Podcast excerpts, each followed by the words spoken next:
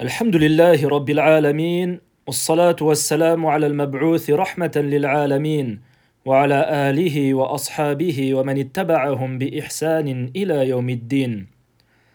La première étoile que nous allons citer dans cette série de mini-conférences intitulée Nos savants, nos étoiles est le grand savant Al-Hassan Al-Basri, rahimahullah ta'ala, qu'Allah lui fasse miséricorde. Il s'appelle Al-Hassan ibn Abil Hassan Al-Basri et il est l'un des savants les plus connus en islam. Il fait partie des tabi'in, c'est-à-dire de ceux qui ont rencontré au moins un compagnon du prophète sallallahu alayhi wa sallam. L'imam, le grand savant, Al-Dhahabi, rahimahullah, dit de lui كان سيد أهل زمانه علما وعملا. Il était la tête, le chef des gens de sa génération en termes de science et de mise en pratique.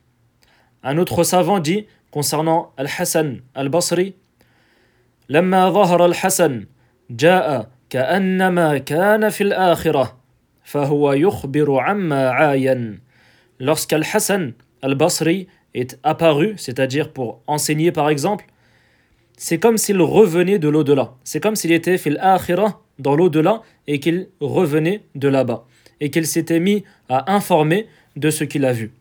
C'est-à-dire qu'il méditait tellement sur ce qui se passe après la mort et ce qui se passe dans l'au-delà que lorsqu'il s'est mis à en parler, lorsqu'il s'est mis à enseigner, c'est comme s'il avait vécu tout ce qu'il disait. Et c'est comme s'il avait vu le paradis et l'enfer de ses propres yeux. Un autre savant, Al-Rabi' ibn Anas, dit de lui اختلفت إلى الحسن عشر سنين أو ما شاء الله فليس من يوم إلا أسمع منه ما لم أسمع قبل ذلك Il dit J'ai étudié auprès d'Al-Hassan al-Basri pendant à peu près dix ans. il n'y a pas un jour où je n'ai pas entendu de lui ce que je n'avais jamais entendu de sa part auparavant. C'est-à-dire que la science d'Al-Hassan al-Basri était tellement vaste qu'il était possible d'entendre de lui chaque jour des nouveaux enseignements bénéfiques qu'il n'avait jamais cités auparavant. On retrouve dans la biographie d'Al-Hassan al-Basri de nombreuses sagesses, car il était connu pour sa piété et ses réflexions profondes et précises sur tout ce qui est en lien avec l'ascétisme et la réalité de ce bas monde. À tel point que certains savants ont dit de lui que ses paroles ressemblent aux paroles des prophètes. Et nous citerons, dans ce qui va suivre, quelques exemples de cela. Parmi ces paroles, Ibn Adam, innama anta ayyam, kullama dhahaba yawmun dhahaba ba'duk. Ô fils d'Adam, tu n'es en réalité qu'une succession de jours. À chaque fois qu'un jour passe, c'est une partie de toi qui s'en va. C'est-à-dire que l'être humain ne va vivre qu'un certain temps ici-bas et que son temps est compté. Chaque minute qui passe est une minute en moins dans sa vie. Il a été rapporté également dans sa biographie qu'il a dit كان الرجل يطلب العلم فلا يلبث أن يرى ذلك في تخشعه وزهده ولسانه وبصره. Lorsque quelqu'un étudiait les sciences islamiques, il ne fallait que très peu, il ne fallait que très peu de temps pour que cela ne se voie sur son humilité, son ascétisme, sa manière de parler et sa vue.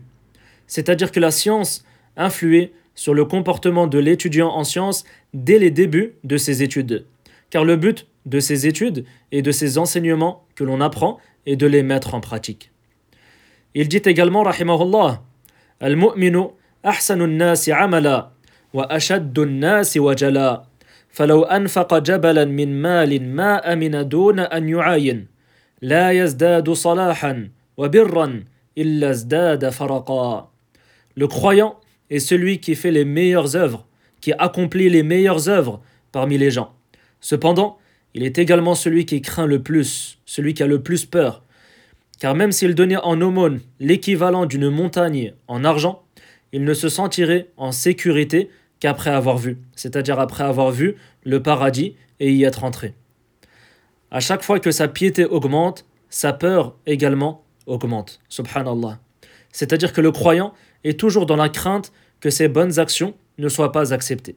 Car il craint toujours de ne pas avoir été assez sincère, par exemple, ou de ne pas avoir fait cette œuvre comme il le fallait. Wallahu a'lam, wa sallallahu ala nabiyyina Muhammad, wa ala alihi wa sahbihi wa sallam.